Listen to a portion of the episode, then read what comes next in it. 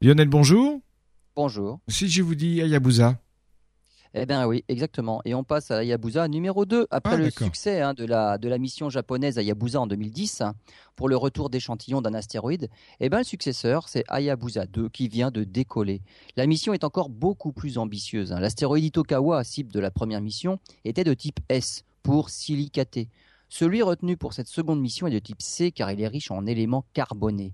Hayabusa 2 doit atteindre sa cible en juin 2018. Elle en repartira en décembre 2019 avec un retour d'échantillons sur Terre prévu en décembre 2020. L'astéroïde en fait croise régulièrement l'or- l'orbite de la Terre. C'est un géocroiseur de 1 km de diamètre. Contrairement à Hayabusa 1, qui avait récolté des échantillons à la surface d'Itokawa, pour Hayabusa 2, on va lancer un projectile à la surface et on prélèvera des échantillons dans le cratère. Ils n'auront donc pas été exposés aux, conditions du vide spatial pendant des milliards d'années. Et la sonde prévoit aussi de déposer deux petits rovers, tout comme Philae sur la, corom- sur la comète Churyumov-Gerasimenko. L'un des deux, mascotte, est un atterrisseur de 10 kg développé par le CNES.